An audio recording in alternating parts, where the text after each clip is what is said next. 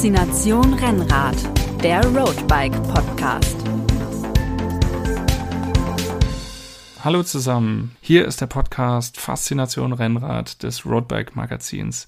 Ich bin Moritz Pfeiffer, ich bin Redakteur bei Roadbike und für diese Folge habe ich ein Interview geführt mit Kathi Rossmann, 33 Jahre jung, Rechtsanwältin und leidenschaftliche Rennradfahrerin, die im August das Kunststück fertiggebracht hat, den Ötztaler Radmarathon zu gewinnen. Genau darüber haben wir uns unterhalten, über das Rennen, über den Weg zum Ötztaler von ihr, wie, sie, wie hat sie trainiert, was hat sie äh, sonst noch erlebt in diesem Jahr auf dem Rennrad, was macht für sie die Faszination Rennrad aus und wie soll es jetzt weitergehen. Und als erstes habe ich Kathi gefragt, ob sie eigentlich schon so richtig realisiert hat, was ihr da gelungen ist mit diesem Sieg beim Ötztaler. Das hat sie geantwortet. Ton ab. Ja, das ist immer noch verrückt. Also aufgrund der Tatsache auch, dass der Start ja relativ kurzfristig erst überhaupt ermöglicht wurde und ähm, dann ja auch mein erstes Mal beim Ötztaler war und ich eigentlich gar nicht so genau wusste, auf was ich mich da eigentlich wirklich eingelassen habe. Ähm, und dann, als ich gemerkt habe, was da für eine große Medienpräsenz ist und was das für ein Riesen-Event ist, ähm, war es natürlich unglaublich. Und auch jetzt, wenn ich so darüber nachdenke und dann denke, ja, ich bin die Siegerin des Ötztaler Marathons geworden oder stehe dann irgendwo in diesen Siegeslisten mit drinne, wo sich andere auf YouTube irgendwelche Videos immer austauschen, wie man sich vorbereitet, wer was gemacht hat und sowas. dann denkt man sich so, und ich habe das jetzt hier gewonnen, einfach mal aus einer Idee da zu starten, das war einfach, das ist einfach unglaublich. Dann lass uns gleich mal näher nochmal ins Detail gehen beim Ötztaler, aber vielleicht mal zuerst, damit die Hörerinnen und Hörer auch eine Ahnung ein bisschen mehr von dir bekommen. Wer ist Kathi Rossmann? Wo kommst du her? Was machst du? Wie bist du überhaupt zum Rennradfahren gekommen? Also ich komme aus äh, Heppenheim, das liegt zwischen Frankfurt und Heidelberg, eigentlich so in der Mitte, im Hessen. Da gibt es da ja sehr schnelle Autofahrer, die daherkommen. Sebastian genau. Vettel. Genau, und ähm, ich habe hier das beste Trainingsrevier mit dem Odenwald um mich herum. Und hier wird auch viel Rennrad gefahren in der Region. Und ähm, ich habe schon angefangen, so mit 15 mein erstes Rennrad bekommen von meiner Mutter, das alte Rennrad. Meine Eltern sind schon immer Radsport begeistert gewesen. Mein Vater ist schon in den 80er Jahren äh, Tour de France-Pässe gefahren und hat damals schon Bikepacking betrieben, was ja jetzt hochmodern ist, äh, ist er damals schon mit dem Rennrad irgendwie auf Mallorca oder in Italien unterwegs gewesen, unter freiem Himmel geschlafen mit Schlafsäcken. Also das liegt so in der Familie. Und ähm, ich habe eigentlich mein ganzes ähm, Studium dann auch immer wieder Rennrad bin ich gefahren, habe auch zwischenzeitlich Triathlon gemacht und habe Jura studiert. Und das ist ja ein sehr zeitintensives Studium, zumindest am Ende hin, wenn es dann zu den Staatsexamina geht, wird das sehr intensiv. Und da hatte ich dann ab und zu mal wieder weniger Zeit fürs Rennradfahren, habe dann auch mal wieder Pausen eingelegt, die aber eigentlich immer ganz gut waren, weil danach war die Motivation immer noch größer, wieder äh, regelmäßig zu fahren und auch wieder die Strecken zu fahren, die man von früher noch kannte. Also die Strecken sind dann nicht langweilig geworden, weil man immer mal wieder Breaks hatte, wo man nicht gefahren ist oder nicht viel gefahren ist und dann wieder viel gefahren ist. Und jetzt nach ähm, Berufseinstieg ähm, habe ich eine ganz gute Mischung gefunden, wie ich ähm, meinen Job jetzt als Rechtsanwältin und meine Leidenschaft ähm, zum Rennradfahren ganz gut kombinieren kann.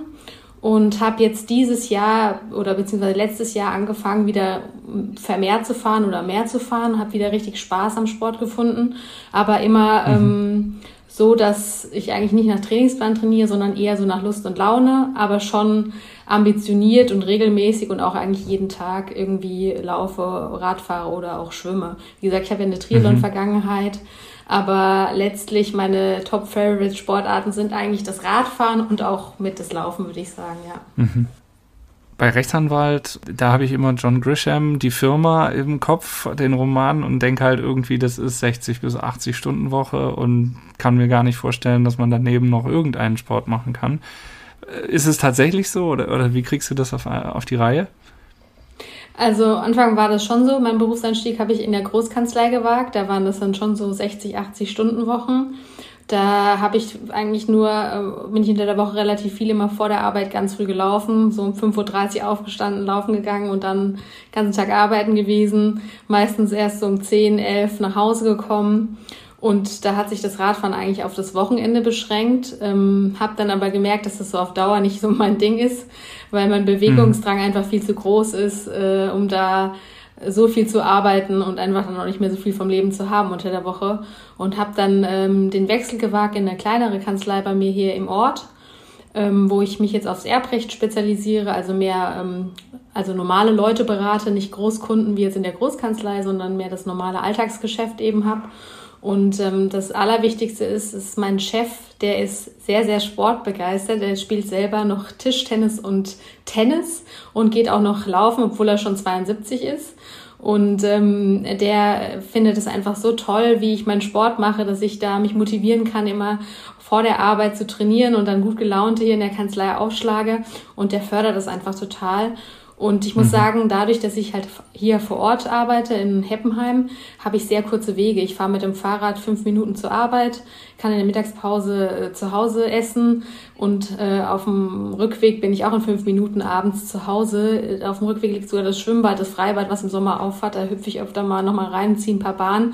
Ähm, also ich habe hier mhm. die besten äh, kurzen Wege. Das ist einfach für die Lebensqualität unheimlich gut und ähm, kann auch super gut trainieren, dadurch, dass ich eben so kurze Wege habe, dass ich nicht viel Zeit mhm. äh, zwischen den Einheiten zur Arbeit oder sonstiges habe. Ja. Aber äh, vielleicht äh, kann man sagen, auch der Tipp für dich, wenn du äh, oder der Tipp von dir, wenn du äh, anderen Berufstätigen was raten würdest, du hast gerade schon gesagt, 5.30 Uhr stehe ich dann schon mal auf. Also man muss dann auch bereit sein, Opfer zu bringen und äh, früh aus den Federn zu kommen. Ja, also für mich ist äh, der Frühsport wirklich einfach super weil man hat das dann einfach schon hinter sich gebracht. Man hat dann bei der Arbeit irgendwie nicht mehr so äh, den Druck oder man weiß, es kann eigentlich nichts mehr passieren. Ich habe meine Einheit schon erledigt. Heute Abend, wenn noch was reinkommt, dann ist es auch kein Drama, weil äh, ich war heute Morgen schon zwei Stunden im Odenwald unterwegs auf dem Rad und das nimmt mir ungemein den Druck einfach, würde ich mal sagen. Und das mhm. ähm, und ich finde es einfach auch ein tolles Gefühl, wenn man morgens einfach mit Sport in den Tag startet. Und ich merke auch einfach, dass ich so ein, wie gesagt, ich bin einfach so ein Morgensporttyp. Ich ab und zu kommt es mal vor, wenn das Wetter schlecht ist, dass ich dann abends das Training mache und dann merke ich einfach, dass der Tag einem dann schon in den Knochen steckt und dass die Trainingseinheiten dann natürlich auch schwerer fallen. Und morgens ist man noch eigentlich relativ frisch, auch wenn ich viel nüchtern Training mache. Ich habe das ähm, mir mittlerweile ganz gut antrainiert, ähm, dass ich da immer ganz gut durchkomme und da halt einfach eben perfekt in den Tag gestartet bin, nach meinem hm. Gefühl zumindestens ja. Du bist ja auch auf Instagram aktiv, da habe ich gesehen, du hast irgendwann vor ein paar Tagen morgens vor der Arbeit 26 Kilometer gelaufen. Also das ist ja schon mehr als ein Halbmarathon. Also ich weiß, ich würde mich da wahrscheinlich dann nicht zur Arbeit begeben, sondern eher in die Eistonne legen und anschließend auf die Couch. Also wie machst du das, dass du dann bei der Arbeit nicht irgendwann völlig zusammenbrichst? Ich glaube, mein Körper ist mittlerweile schon ganz gut daran gewöhnt und äh, wie gesagt, ich habe mich jetzt kurzfristig noch entschieden, beim Frankfurt-Marathon in drei Wochen mitzulaufen. Und da musste ich jetzt noch mal ein paar Laufkilometer reinbekommen, weil ich im, im Sommer eigentlich vermehrt eigentlich nur Rad gefahren bin und vielleicht ein, zwei Mal in der Woche gelaufen mhm. bin. Im Winter laufe ich immer wieder mehr. Und ähm, dann äh, musste ich halt die Kilometer in der Woche irgendwie reinkriegen. Und eigentlich mhm. ist auch so meine normale, gewöhnliche Trainingsstrecke, die ich morgens immer so laufe, sind so knapp 15 Kilometer. Und ähm, ich meine, dann für 10 Kilometer mehr macht den Braten dann irgendwie auch nicht mehr fettig, so in meiner, in meiner Welt, würde ich mal sagen. Und, ähm, ja, das ist eine, je nach Perspektive. und äh, ich versuche halt schon ähm, so zwischen 10 und 11 ins Bett zu gehen, dass ich schon so auf gut sechs bis sieben Stunden Schlaf schon komme. Und am Wochenende versuche ich schon auch ähm, länger zu schlafen, beziehungsweise den Schlaf so ein bisschen nachzuholen. Aber mein Körper hat sich eigentlich ganz gut schon daran gewöhnt, ähm, an dieses Frühtraining. Und ich habe wie so eine innere Uhr. Ich muss teilweise gar nicht mehr den Wecker stellen, weil ich sowieso dann immer regelmäßig mhm. eigentlich so kurz vor sechs ähm, wach werde und ähm, danach gut verpflegen. Und jetzt bei einem 26er habe ich auch mal ähm, ein, zwei Gels noch so als Notreserve mitgenommen, auch ein Gel genommen, um mich so ein bisschen zu verpflegen. Ja, und dann. Ja, aber das war auch gut. nüchtern Training. Ja, das war nüchtern. Die 26. Hi, der Witz. Ja, ja, ja. ja, da, da, schlagen wahrscheinlich Sportwissenschaftler die Hände über den Kopf zusammen teilweise, aber es ist meistens auch dem, dem Zeitfaktor geschuldet. Ich habe jetzt nicht keine Zeit, dann mhm. äh, noch große Klar. Frühstücken. Ich meine, äh, ich weiß nicht, ob du das auf Instagram gesehen hast. Ich habe am Montag, also am 3. Oktober, am Feiertag, hatte ich mit einem Freund auch die spontane, irrwitzige Idee, ein Everesting am Kall mit in der Pfalz zu machen. Und da natürlich. Da wäre ich auch noch drauf zu sprechen gekommen, ja. da bin ich natürlich schon sehr früh aufgestanden, dann auch um 4.30 Uhr. Wir mussten schon relativ früh losfahren, damit wir das halt am Tag halt schaffen. Und da stehe ich schon immer früh auf und dann esse ich auch äh, relativ gut davor vor, vor solchen Einheiten oder auch jetzt vom Ötzi, da, da versuche ich schon relativ viel zu essen, damit ich so die mhm. ersten zweieinhalb äh, Stunden, zwei, zweieinhalb Stunden nicht so viel aufnehmen muss, ähm, dass ich mhm. da eigentlich mit einer ganz guten Grundlage schon mal reinstarten kann. Mhm. Das zum Thema nüchtern Training und äh, verpflegten Training sozusagen, ja. Ja. Ja, ist echt faszinierend. Das mit dem Everesting hatte ich tatsächlich auch gesehen und habe gedacht, ja, äh, nicht schlecht, mal eben. Es waren 244 Kilometer, habe ich gesehen, die ihr gefahren seid. Kalmit immer rauf und runter zwischen ja, Maikammer und 24 Mal 8900 Höhenmeter knapp, also ja. Everesting halt, wie es ist. Und ähm, ich glaube, ihr wart ja auch deutlich über zwölf Stunden unterwegs, im Dunkeln ja. losgefahren, im Dunkeln angekommen. Also, ja, Wahnsinn. Äh, also, ist, ist das auch irgendwo genetische Bedingungen, also bist du einfach gesegnet mit einem Körper, der so körperlich, äh, der diese, diese sportlichen Herausforderungen einfach äh, so wegstecken kann? Oder, oder was, was, was ist das? Ich weiß es gar nicht. Also es ist schon, äh, mich fragen ja viele immer, wie, wie schaffst du das mit der Regeneration? Aber ich muss ehrlich sagen, ich habe auch das Pensum eigentlich immer so kontinuierlich gesteigert und bin jetzt äh, in der Verfassung, in der körperlichen Verfassung, würde ich sagen, wo ich das ganz gut äh, verkraften kann und ähm, habe auch wirklich keine Wehwehchen. Ist jetzt nicht so, dass ich irgendwie Knieschmerzen habe oder über irgendwelche Schmerzen drüber trainiere, sondern mir geht's auch wirklich gut am nächsten Tag. Und ähm, mein Vater sagt immer, also ich, ich weiß nicht, ob du das, äh, ob, dir, ob du das auch mitbekommen hast. Ich hatte eine Zwillingsschwester, die bei einem ähm, schweren Rennradunfall ums Leben gekommen ist. Und mein Vater, ja, und mein Vater sagt immer, dass ich die Kraft von zwei hätte, dass ich immer noch die Kraft von meiner Schwester in mir tragen würde und deswegen so mhm. extrem krasse Leistung immer bringen würde, weil ich praktisch äh, die Energie von zwei hätten. Das heißt immer, ist immer sein mhm. Spruch, wenn er sieht, was ich wieder für äh, wahnwitzige Einheiten trainiert habe, wie jetzt zum Beispiel da am Kalmit.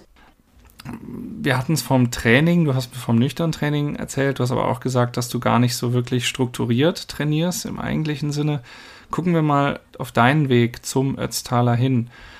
Hast du da tatsächlich, also bist du gar keine Intervalle gefahren oder nur in einem reduzierten Umfang oder wie muss man sich das vorstellen? Wie ist die Ötzi-Siegerin 2022 fit geworden für ihren großen Coup? Also ich bin kein einziges Intervall davor gefahren. Und ähm, ich muss sagen, ich habe halt Anfang des Jahres schon relativ viel, bin ich Rad gefahren, bin wie gesagt am Wochenende auch schon viel draußen gefahren, bin eigentlich die Wintersaison 22, 23 kein einziges Mal auf der Rolle gewesen, sondern immer draußen gefahren. Und auch schon längere Einheiten, teilweise auch schon so vier, fünf, manchmal auch sechs Stunden draußen, halt ganz gut angezogen. Mit guter Kleidung geht es ja optimal. Und ähm, habe dann die Möglichkeit bekommen, mit Specialized bei der Tour Transalp zu standen und sollte mhm. das, wollte das eigentlich im Team machen mit einer Freundin, die dann aber kurzfristig erkrankt ist und dann hieß es, ja gut, dann machst du das halt eben alleine. Und dann äh, dachte ich, ja, pff, gut, mache ich es halt alleine. Also irgendwie kriege krieg ich mich schon über die Alpen, irgendwie wird es schon funktionieren und es wird einfach ein, wahrscheinlich ein großes Abenteuer, ähm, mache ich auf jeden Fall mit. Und dann äh, habe ich halt gewusst, dass äh, im Juni dann diese Tour Transalp stattfinden wird und bin dann halt, habe versucht, in den Wochen davor so viel Rad wie möglich zu fahren. Unter der Woche immer morgens vor der Arbeit, also da, wenn, als es dann schon heller wurde morgens, ähm, als man dann schon draußen ganz gut fahren kann, ähm, bin ich morgens immer relativ locker gefahren unter der Woche, also unter der Woche nicht so hart. Und am Wochenende dann halt immer zusammen mit meinem Trainingskollegen. Und der ist schon relativ fit gewesen oder ist auch schon immer fit. Und ähm, da war eigentlich am Anfang mein Ziel immer nur am Hinterrad dranbleiben. Einfach am Hinterrad dranbleiben, mitfahren. Und wir sind da auch schon immer lange Einheiten gefahren. Wir sind eigentlich jedes Wochenende samstags lang und sonntags sehr lang gefahren. Und ähm, darüber bin ich eigentlich fit geworden. Und dann kamen natürlich noch diese Feiertage wie Donnerstags, Frohen Leichnam, Christi Himmelfahrt, sowas, Pfingsten und da auch immer mit Gruppen hier irgendwie irgendwelche RTFs gefahren, äh, viel mit mhm. Männern halt auch gefahren, die stärker sind und dann halt versucht dran zu bleiben und ähm, mhm. Vor allem halt im Flachen bin ich immer im Windschatten geblieben und dann am Berg habe ich sie dann immer attackiert und habe dann immer äh, Attack gesetzt, bin den Männern dann immer weggefahren. Fanden die natürlich ähm, am Anfang nicht so lustig, aber irgendwann haben sie sich halt dran gewöhnt, dass äh, Kati dann immer am Berg äh, davonzieht und dann war das dann auch okay. Und ähm, so habe ich mich dann eben auf eigentlich auf die Tour Transalp vorbereitet und es lief dann so gut dort. Ähm, da war ich auch selber überrascht von meiner Leistung und auch, äh, dass ich das einfach ja nicht spielen leicht gewinnen konnte, aber dass ich einfach mit meiner Performance ohne großen Druck, auch mit viel Spaß eigentlich bei der Sache da ähm, die Siegerin bei, den, bei der Einzelfrauenwertung werden konnte. Und danach dachte ich mir, irgendwas muss ich doch mit dieser Form noch anstellen. Es kann doch nicht sein, dass das jetzt das Ende ist. Und habe mich dann äh, damit beschäftigt mit dem Ötztaler Radmarathon und konnte dann glücklicherweise kurzfristig über meinen ähm, Sponsor Garmin noch einen Startplatz ergattern, weil das ja sehr, sehr schwierig ist, beim Ötztaler überhaupt da reinzukommen. Die haben da ja eine sehr harte äh, Türpolitik, würde ich mal sagen. Da kommt man ja nicht einfach rein, mhm. da muss man ja bei der Verlosung teilnehmen und ähm, wusste dann, dass es klappt, aber leider erst so knapp dreieinhalb Wochen davor, aber habe zwischenzeitlich zwischen Tour Transalp und Ötzi eigentlich einfach weiter trainiert wie vorher auch. Einfach unter der Woche mhm. wieder locker und am Wochenende halt eben lange Einheiten und da sind wir auch echt auch teilweise echt gut auf Zug gefahren, dann irgendwie im Odenwald ähm, 200 Kilometer mit 3000 Höhenmeter und trotzdem fast ein 30er Schnitt gefahren oder sowas. Also da äh, wusste ich schon, dass ähm, die Form ganz gut sein wird. Und dann hatte ich noch eine letzte Kerneinheit, die habe ich mit auch mit Bekannten hier aus der Region gemacht, die auch beim Ötzi starten oder gestartet sind. Da sind wir dann nochmal ähm, wie beim Ötzi 200, knapp 230, 240 Kilometer gefahren mit denselben Höhenmetern und hatten da so eine Strecke mhm. rausgesucht, die 47 Kilometer lang waren und sind die fünfmal gefahren und konnten mhm. uns dann halt immer verpflegen. Und da ähm, sind wir schon 28er Schnitt gefahren ähm, in der Vorbereitung und das ist mir eigentlich nicht leicht gefallen, aber ich habe gemerkt, da geht noch was, vor allem wenn man weiß, dass man da vielleicht eine gute Gruppe beim Ötzi erwischt. Und da wusste ich dann schon, ja gut, dass ähm, die Form stimmt. Und ähm, mhm. dann hatte ich aber eigentlich noch, weil ich ja nicht wusste, ob es mit dem Ötzi klappt, hatte ich mit meinem äh, Freund schon in der Woche vor dem Ötztaler äh, die französischen Alpen gebucht gehabt und wir wollten da ein paar Tour de France Pässe fahren. Das wollte ich mir natürlich nicht entgehen lassen, auch obwohl es jetzt mit dem Ötzi-Start klappen würde ähm, sind wir dann trotzdem in die Alpen gefahren und dann halt direkt von den Alpen äh, rübergefahren nach Sölden. Und in der Woche davor bin ich noch mal ein paar Tour de France Pässe gefahren, sonntags noch Alpe d'Huez und Sonntag drauf dann Timmelsjoch. Und mhm. ähm, äh, das war auch irgendwie, es war irgendwie ein Wagnis, weil man nicht genau wusste, ob das jetzt so gut geht, wenn man noch mal so viele ähm, Kilometer und Höhenmeter fährt, weil ich bin in der Woche vorm Ötzi schon 600 Kilometer gefahren gewesen mit fast äh, 10.000 Höhenmeter oder sowas. Aber ähm, das war genau das Richtige. Klingt ja nach der perfekten Regeneration. ja, aber ich habe zwei, drei Tage davor schon rausgenommen. Da bin ich nicht mehr viel gefahren. Aber ich muss schon sagen, diese Pässe waren halt ähnlich wie jetzt äh, die Pässe, die man halt beim Ötzi fährt, von der Länge, so 12, 15 Kilometer, 7 Prozent im Schnitt, sowas in der Art. Und auch von der, von der Anstieg, die Höhenmeter, so knapp 1000 Höhenmeter bis 1200 Höhenmeter bewältigt. Und da wusste ich, ah ja, gut, das, ähm, ich bin fit, das wird laufen auf jeden Fall. Mhm. Und dann sind mhm. wir, wie gesagt, von, äh, von den französischen Alpen direkt nach Sölden angereist und sind dann über Italien ja nach Sölden reingefahren und sind dann eben das Timmelsjoch mit dem Auto gefahren. Das war praktisch die, die mhm. letzte Auffahrt Richtung Sölden dann und dann, ähm, ja, jetzt muss ich genau aufpassen, wie hier die äh, Streckenbedingungen sind. Und dann dachte ich so, worauf hast du dich hier eingelassen? Als ich das Tim ist ja auch mit dem Auto gefahren bin, das kann doch nicht wahr sein. Die 29 Kilometer, es geht teilweise echt steil nochmal bergauf. Das zum Ende, nach 180 Kilometern, war das eine gute Idee, jetzt hier starten zu wollen und davor noch in den französischen Alpen die Tour de France-Pässe gefahren zu sein. Mal gucken, also äh, worauf du dich da eingelassen hast. Mhm. Ähm, aber im Endeffekt war es gut, es nochmal gesehen zu haben, weil ich hatte auf jeden Fall sehr großen Respekt vor dem Timmelsjoch und war deswegen mhm. wahrscheinlich auch im Rennen äh, da ein bisschen demütig und wusste, da mhm. kommt am Schluss noch der große Hammer. Aber wir können ja zusammenfassen, wenig strukturiertes Training im Sinne von Einheiten, einfach so viel gefahren, wie es geht, wahrscheinlich latent, sehr intensiv, weil mit vielen Männern keine Regeneration, weil vorher noch in Frankreich an den Tour de France Pässen und am Ende trotzdem alles geklappt. Das ist ja eine super Geschichte. Ja, auf jeden Fall. Wobei ich muss schon sagen, äh, am, am Samstag und am Freitag vor dem Rennen bin ich auch nur knapp immer locker gerollt. Da habe ich jetzt schon nur keine Ahnung, zwei, zwei, drei Stunden die Beinchen locker gefahren, habe ich schon gemerkt, da werde ich jetzt frisch äh, und die Beine werden gut. Ja. Mhm. Also nicht, ich bin jetzt nicht am Samstag davor nochmal 120 Kilometer äh, äh, den Jaufenpass hochgefahren, um mir den mhm. nochmal anzuschauen. Die ja. anderen Pässe kannte ich nicht. Also ich kannte nur das Timmelsjoch aus dem Auto und die anderen Pässe ähm, waren mir nicht bekannt. Ähm, ich hatte zum Glück dann ähm, diesen GPX-File auf mein Garmin geladen und hatte dieses Climb Pro mhm. eingestellt, so dass ich wenigstens so ein bisschen abschätzen konnte, wie lang die Anstiege sind. Und da sieht man ja auch farblich immer, ähm, ob es jetzt nochmal steil wird oder nicht, dass man sich so ein bisschen mhm. pacen kann auch. Wie bist du das Rennen angegangen und, und wie, wie bist du dann gefahren? Also bist du alleine gefahren oder hattest du eine Begleitung dabei, an der du dich auch immer orientiert hast? Und wusstest du immer, wo du im Rennen bist? Also wusstest du auch, dass du erste, zweite oder dritte bist? Oder ähm, war das einfach, ich, ich fahre so gut es geht? Also ich muss schon mal sagen, ich habe mich dann vor dem Rennen nochmal bei Leuten informiert, auch die halt schon mal dort gestartet sind, habe mir dann nochmal letzte Informationen über die Strecke auch so eingeholt und vor allem, was ja auch ähm, ein bisschen der Schlüssel zum Erfolg ist, was bei mir noch nicht so ganz gut geklappt hat dieses Jahr, ist die Verpflegung. Und da wusste ich zum mhm. Beispiel auch, dass ich Eigenverpflegung. Na gut, wahrscheinlich bist du ja wieder auf nüchternen Magen gestartet, gehe ich aus. nee, nee, ich habe schon ordentlich gefrühstückt davor. Aber ich wusste, dass ich halt Eigenverpflegung brauche, dass ich jetzt nicht diese Laberstation anfangen kann, dass das zeitlich einfach nicht machbar ist.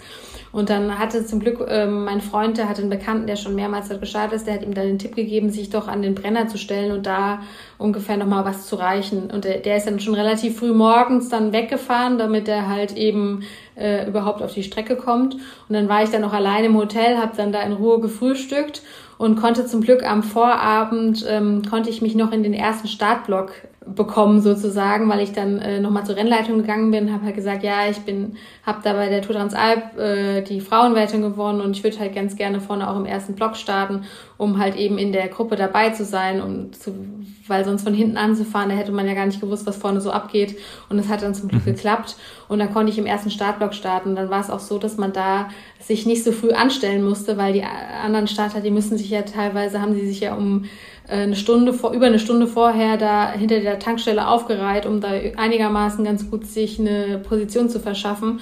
Und ich bin halt irgendwie so um Viertel nach sechs aus dem Hotel gefallen, schnell runtergeradelt und stand dann aber auch schon leider ganz hinten im Startblock 1, weil da war halt auch schon alles vorne voll. Und guckte mich dann so um und sah halt, wie alle aussahen wie Radprofis um mich herum Top-Material. Äh, naja, so wir drei Redakteure, wir drei Redakteure standen da ja auch. Wir waren die drei, die nicht so aussahen wie Radprofis. Aber ansonsten gebe ich dir total recht. ja, die hatten auf jeden Fall auch alle diese Radtrikots von Teams und alles Mögliche. Und ich dachte mir so, ey, was machst du hier eigentlich? Jetzt stehst du hier im ersten Startblock und jetzt bist du da beim Etzhaler. Dieses Timmelsjoch hast du gesehen am Freitag und hast schon gedacht, was wird das hier eigentlich? Und dann habe ich mir einfach zu mir gedacht, ey, ist doch scheißegal. Du fährst jetzt hier einfach vier richtig coole Alpenpässe. Die Strecke ist gesperrt. Du kannst einfach nur Spaß haben. Das Wetter ist auch einigermaßen optimal. Davor haben sie alle den Kopf gemacht. Und jetzt sieht's eigentlich ganz gut aus. Nimm's doch einfach als Erfahrung mit und mach einfach das Beste draus und hab einfach Spaß. Und so bin ich dann auch losgefahren. Bin dann auch gar nicht so richtig aufgeregt gewesen. War dann froh, als der Startschuss gefallen bin. War ein bisschen skeptisch, wie die Abfahrt nach Ötz eben wird, weil da ja schon ein bisschen geballert wird und man auch hört, ähm, dass man da halt richtig aufpassen muss, weil es eng ist und dass man sich nicht in irgendwelche Scherereien irgendwie verwickelt. Die Abfahrt lief dann aber eigentlich sehr gut. Ich bin da ganz gut reingefahren, auch in den ersten Pass rein, ins Kütai. Und ähm, war dann, glaube ich, schon relativ weit vorne, weil ich dann gemerkt habe, ja, ja gut, hier ist die ganze Zeit ein Kamerafahrzeug und äh, Motorrad.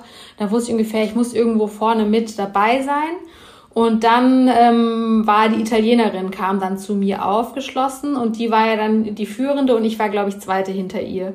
Und ähm, dann habe ich das Ganze erstmal beobachtet, bin hinter ihr hergefahren und ähm, habe schon gemerkt, dass sie schon ordentlich Druck gibt hier am ersten Anstieg und äh, habe dann versucht mitzugehen und habe dann so nach der Hälfte aber gemerkt, das ist mir eigentlich jetzt gerade ein bisschen zu schnell. Ich bin nicht nach Watt gefahren, sondern nach Gefühl, weil ich habe immer so ein ganz gutes Gefühl für meinen Tritt und merke dann immer schon so, diesen Tritt kann ich gut fahren, ohne zu übersäuern. Und das versuche ich dann Aber immer du hast ein Wattmesser Ich habe ein Wattmesser dran, genau. Aber ich habe mir die mhm. Wattzahl nicht angeguckt, sondern wollte einfach nach meinem Gefühl fahren. Und habe die dann ziehen lassen. Habe die dann immer noch so ein bisschen vor mir gesehen, aber ähm, habe gedacht, nee, ich fahre da jetzt heute nicht mit. Das wird noch ein langer Tag. Wir sind hier am ersten Anstieg du kannst sehr gut abfahren, mal gucken, was noch so geht. Und bei der Tour Transalp wusste ich auch immer, das schiebt sich immer alles nochmal wieder zusammen, wenn große Felder sind und wenn man abfährt. Deswegen jetzt nicht am ersten Berg die, die, die, äh, hier die Fassung verlieren oder irgendwie den Kopf verlieren. Und ähm, bin dann ganz gut übers Q3 drüber gekommen. Auch eine sehr schnelle Abfahrt. Äh, ähm, das war fast über 100 Sachen fast gefahren Und dann ähm, ging es ja weiter in den Brenner. Und da hatte ich eigentlich eine ganz gute Gruppe, dachte ich, erwischt. Waren auf jeden Fall eine große Gruppe. Hat sich aber dann herausgestellt, dass viele nicht bereit waren, da mitzuarbeiten. Da hingen dann irgendwie 30, 40 Leute in der Gruppe, aber nur 10 Leute haben halt vorne gearbeitet. Unter anderem war dann ich in dieser Gruppe und die Zweitplatz, äh, die Drittplatzierte, diese, die Martha Malta war noch mit drinne. Und wir sind dann teilweise auch echt in der Führung mitgefahren und die anderen Männer haben sich dann da hinten schön reingehängt. Dann dachte ich irgendwann auch so, das kann ja wirklich nicht wahr sein, dass wir Frauen hier mhm. da vorne mit am Tempo arbeiten und die Männer sie einfach da hinten durch, über den Brenner fahren lassen, so in der Art und Weise. Ähm, mhm. Aber der Brenner fand ich eigentlich ganz angenehm zu fahren. Es war auch vom Wind gut und äh, habe einen guten Tritt gefunden, wusste dann auch, dass äh, ja mein Freund oben stehen wird und mir dann nochmal zwei neue Flaschen geben wird. Das war auch so ein bisschen für den Kopf gut, weil man wusste, da oben kommt wieder mal jemand und das war ja auch schon fast dann die Hälfte des Rennens. Und äh, wie gesagt, Brenner ist gut gelaufen, dann da nochmal eine ganz gute Abfahrt und dann ging es ja in den Jaufenpass. Und äh, da habe ich mich echt richtig gut gefühlt im Jaufenpass und habe dann das Tempo nochmal ein bisschen verschärft und konnte mich dann absetzen. Und dann kam auch äh, das Führungsfahrzeug und auch nochmal die Rennleitung an mir vorbeigefahren, haben mir dann auch gesagt, ja, du bist, bist jetzt gerade aktuell die Führende. Und mhm. ähm, dann äh, ja, habe ich halt versucht, meinen Tritt ganz gut da hochzufahren und jetzt aber trotzdem noch einigermaßen Kräfte zu sparen fürs Timmelsjoch.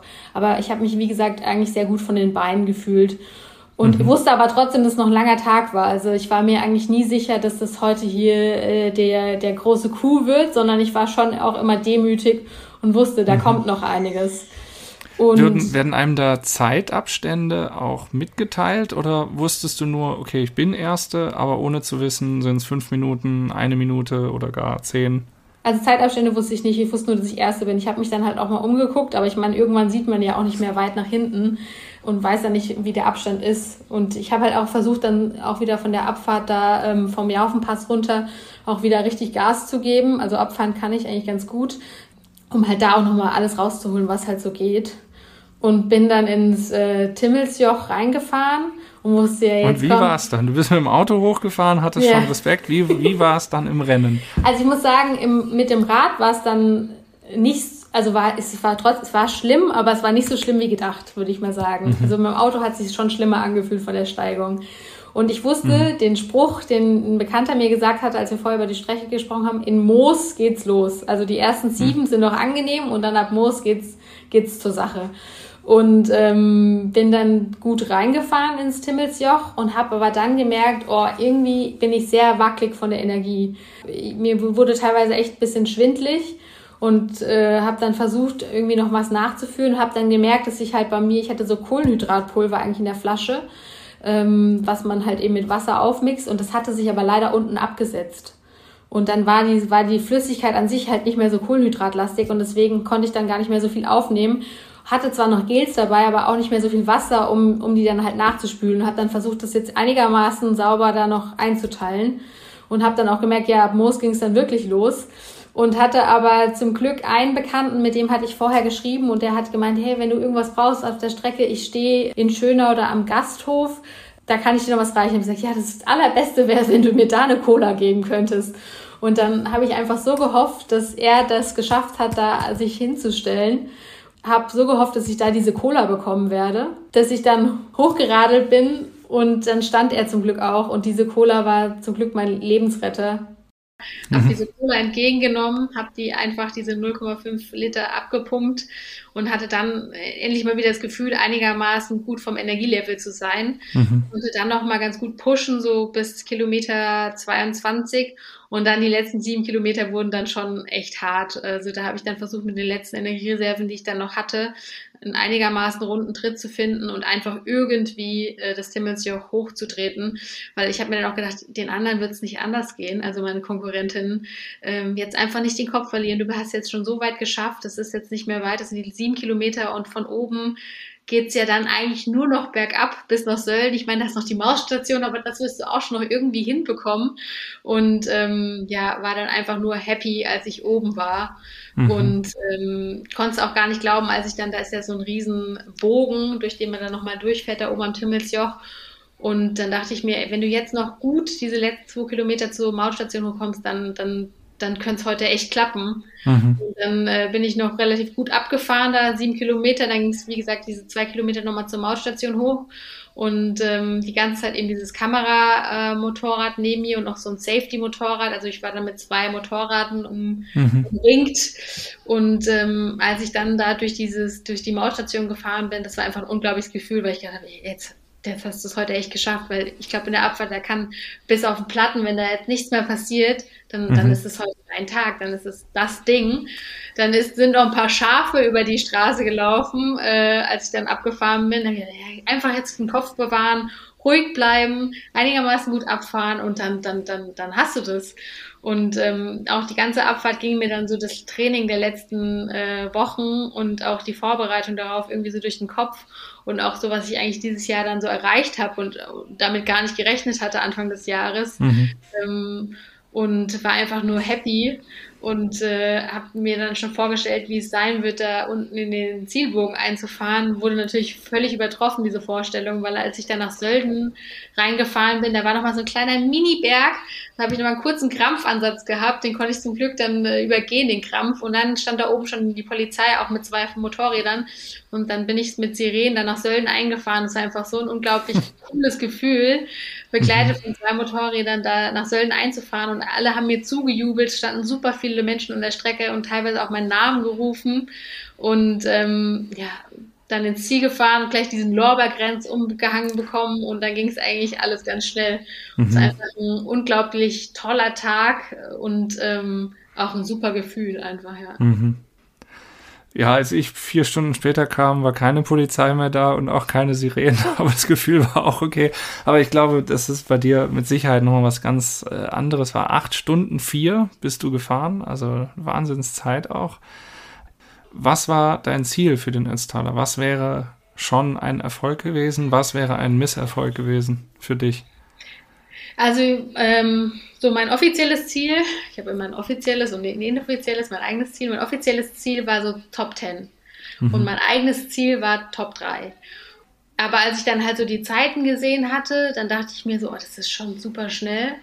Ähm, mal gucken, ob du das hinkriegst. Und vor allem, man weiß ja immer nicht, das hängt ja auch super viel von den Bedingungen ab. Und dann wurde die Strecke ja nochmal geändert. Die war jetzt ein bisschen länger, nochmal ein paar Höhenmeter mehr, dass man das auch schwer einschätzen konnte, was man jetzt so fahren muss, um überhaupt äh, vorne mitspielen zu können. Und ähm, ja, dann wie gesagt, hatte ich aber dieses Training ja zwei Wochen vorher nochmal, wo wo wir den 28er Schnitt schon über eine ähnliche Distanz und Höhenmeter gefahren sind, dachte ich schon, ja, es kann schon gut werden. Also Top 3 wie gesagt, mein internes Ziel, das kann man schon erreichen. Aber wenn man dann natürlich dort in Sölden ist und dann alle sieht und alle sind fit, alle haben super Material, alle äh, hast das Gefühl, die können hier die Bäume ausreißen, werden die Berge hochfliegen.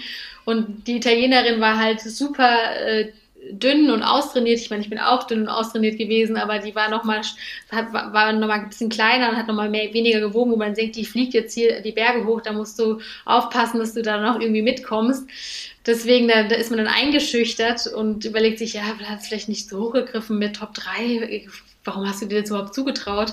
Aber dann im Endeffekt, ähm, das Rennen hat einfach auch super viel Spaß gemacht und es ist einfach dann so gut gelaufen und ähm, ich habe auch versucht, mir dann auch keinen Druck zu machen, weil ich hatte ja eigentlich nichts zu verlieren. Das waren ja eigentlich nur meine internen Ziele. Also es verlangt ja keiner von mir, dass ich da irgendwie Top 10 oder Top 3 mache.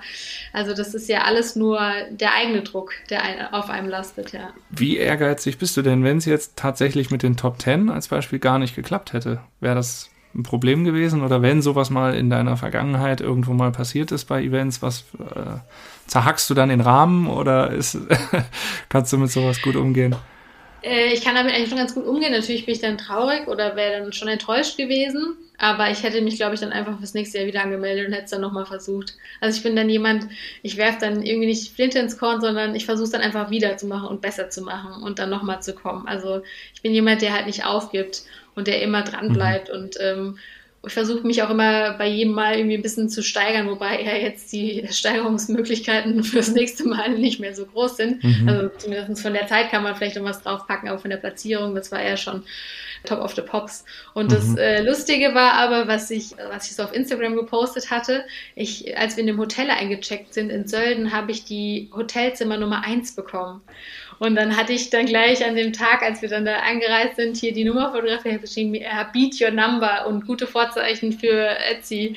Und hat natürlich gehofft, dass ich das irgendwie umsetzen kann und äh, war, wusste natürlich, dass das hochgegriffene Ziele sind. Aber mhm. ähm, ich muss schon sagen, dass ich auch vor dem Rennen schon immer selbstbewusst bin, aber ich bin dann natürlich happy, wenn ich dann auch abliefere. Also mhm. ich, es gibt ja nichts Schlimmeres, als wenn man vor dem Rennen große Ansagen macht und dann am Ende äh, das aber nicht halten kann. Ja. Meine Frage, eine Verständnisfrage, weil ich relativ selten bisher Alpenradmarathons gewonnen habe und auch bei Rennen äh, eher selten vorne war. Müsst ihr da dann, gibt es da Dopingproben? Müsst, wird das Material gecheckt, ob da ein Motor irgendwie noch drin ist oder so, wie man das von Tour de France oder von so Rennen halt auch kennt? Also wie, wie war das dann, nachdem du gewonnen hattest? Also vorweg schon mal, das war auch erst mein, mein, mein erster eigener Alpenmarathon. Ich bin davor noch keinen Marathon gefahren. Ähm, die Tour Transalp war mein erstes Radrennen und dann der Ötztaler halt mein zweites Eintagesrennen. Und ähm, ja, das wurde nicht gecheckt. Also es wurde weder das Rad irgendwie nochmal so durchgescannt oder irgendwie, wie man es von der UCI irgendwie kennt und Dopingproben gab es auch nicht. Mhm. Ähm, ich glaube, es gibt es bei anderen Amateuren gibt es schon. Ich war ja nochmal jetzt beim King of the Lake am Attersee, da gab es das schon mit Dopingprobe. Ich bin eigentlich grundsätzlich dafür, dass man sowas auch macht, weil ich glaube, ähm, sowas verführt die Leute natürlich dann auch, vor allem im Breitensport, wenn es nicht kontrolliert wird, da irgendwelche ominösen Substanzen zu sich zu nehmen oder irgendwie, damit man die Leistung halt steigert, wenn es nicht kontrolliert wird. Und manche Leute sind ja so über ehrgeizig und ähm, für die ist es einfach die Lebensaufgabe, da beim Ötztaler sich gut zu platzieren, dass sie dann alle Mittel äh, in Betracht ziehen. Und ich bin absolut gegen sowas. Also, mhm. ähm, wie gesagt, ich bin ja auch so in meinem Training relativ unbedarft und mache halt so, dass es mir Spaß macht und dass der Spaß, Spaß am Radsport eigentlich das Wichtigste für mich ist. Jetzt habe ich bei deinem Insta-Account gesehen, dass du Markenbotschafterin bist. Du hast gerade auch schon erwähnt, dass Garmin ein Partner ist. Du bist Markenbotschafterin von Specialized und Markenbotschafterin von dem Radbekleidungshersteller Veloin, wenn ich es richtig sehe. Oder ich, vielleicht spricht man es auch anders aus, weiß ich ehrlich gesagt nicht. Was, also das weiß ich jetzt auch tatsächlich nicht. Was bedeutet das denn? Weil das könnte ja auch äh, ein Anreiz sein, zum Beispiel zu dopen, ohne dass ich das jetzt irgendwem äh, unterstellen will und, und jetzt auch natürlich dir nicht. Ähm, aber was bedeutet es, Markenbotschafter zu sein? Heißt das, man bekommt Material? äh, und Startplätze oder bekommt man auch wirklich Geld? Also wie, wie, wie, wie schaut sowas aus? Also bei mir ist das Ganze eigentlich auf eine Art Produktsponsoring äh, basiert, das Ganze. Also ich werde mit, ähm, mit Fahrrad und Material unterstützt, Helme, äh, Schuhe und halt Bekleidung und auch von Garmin eben Radcomputer, Radmesspedale, eine Rolle und sowas. Also da bin ich perfekt ausgestattet, muss ich ganz ehrlich sagen. Das ist wirklich super. Ähm, aber äh, bei mir hat es jetzt keine finanziellen oder monetären Aspekte, diese, diese Partnerschaft. Natürlich gibt es das schon auch auf Instagram, dass vor allem Radinfluencer dafür auch finanzielle Zuwendungen bekommen für Posts oder sowas. Aber bei mir steht es eigentlich gar nicht im Fokus, weil für mich ist es einfach nur ein cooles, ausgiebiges Hobby, was ich hier habe, weil ich ja als Rechtsanwältin schon eigentlich gut aufgestellt bin und das einfach nur mein, mein Hobby sozusagen mit unterstützt, dass ich eben die Produkte, die ich mir sonst eigentlich auch selber kaufen würde, halt eben jetzt gestellt bekomme und da einfach den besten Support von diesen Marken äh, bekomme, mit denen ich zusammenarbeite. Und die habe ich mir auch schon bewusst ausgesucht, diese, diese Partner, diese Premium-Partner, dass ich da, ich lieber Qualität und keine Masse, sondern auch wirklich, wie gesagt, mit Marken zusammenarbeite, die ich mir auch selber persönlich äh, auch kaufen würde. Also dass das auch für mich authentisch ist und deswegen äh, auch authentisch nach außen ist, auch diese Marken ähm, repräsentieren kann äh, gegenüber meinen Followern. Ähm, wie gesagt, das, was ich da auch wirklich zeige oder benutze, das würde ich mir auch selber alles erwerben und äh, da gebe ich jetzt nicht irgendwie was vor, was ich nicht äh, machen würde selber, ja.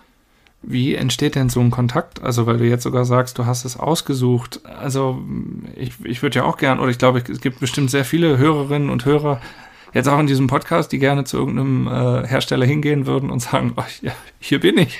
Jetzt, jetzt kannst du mich, ich, ich, ich stimme zu, wenn du möchtest. Ich, du, du darfst mich sponsern. Aber ähm, also, wie entstehen da solche Kontakte?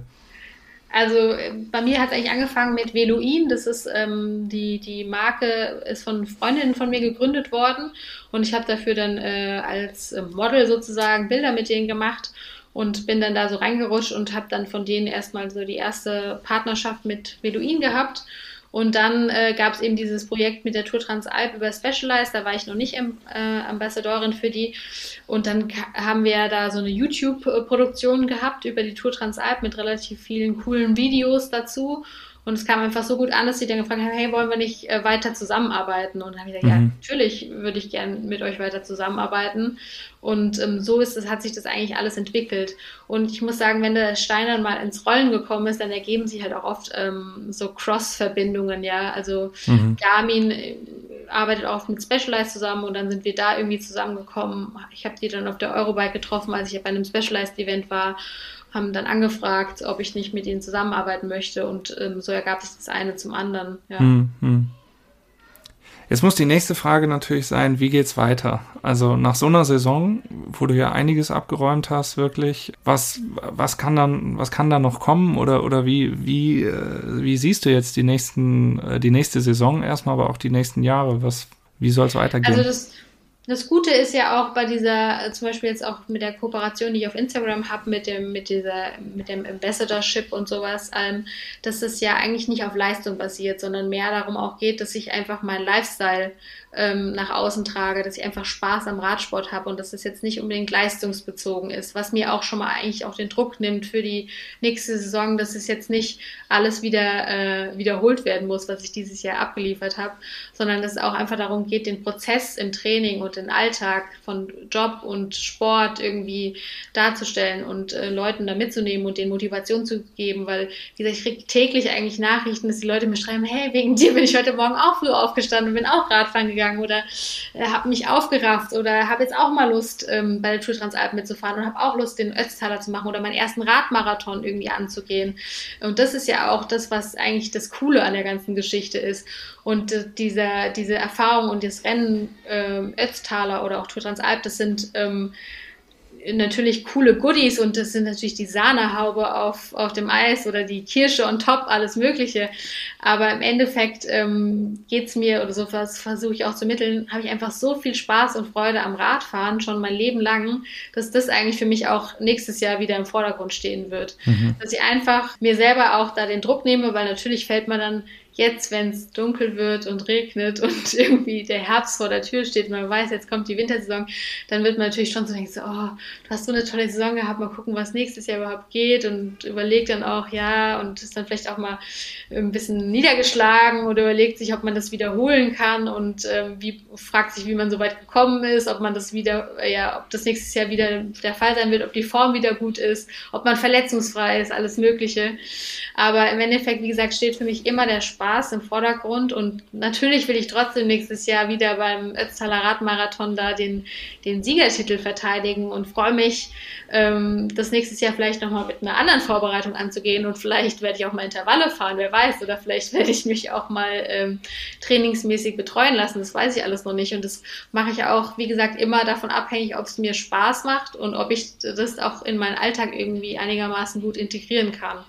Und mhm. deswegen ähm, werde ich nächstes Jahr schon, äh, denke ich, weitere Rennen in, äh, mitmachen und auch ähm, mich nochmal umschauen jetzt die nächsten Wochen, was es so gibt und was man mal so angehen kann. Aber freue mich auch zum Beispiel wieder auf Radurlaube, dass ich nochmal in die Alpen fahre, in die französischen Alpen, da nochmal, Mont Ventoux bin ich noch nicht gefahren, würde gerne den Mont Ventoux von allen drei Seiten nächstes Jahr fahren und äh, nochmal nach Girona äh, zum Radfahren. Einfach so Sachen, darauf freue ich mich auch. Also ich finde immer auch, dass der Weg zu einem Wettkampf oder auch der Weg zu einer guten Form, allein das ist auch oftmals schon so viel Belohnung oder einfach auch so schön, dass es, äh, dass dann der Wettkampf an sich nur noch äh, mhm. ja die, die Kirsche on top ist. Mhm.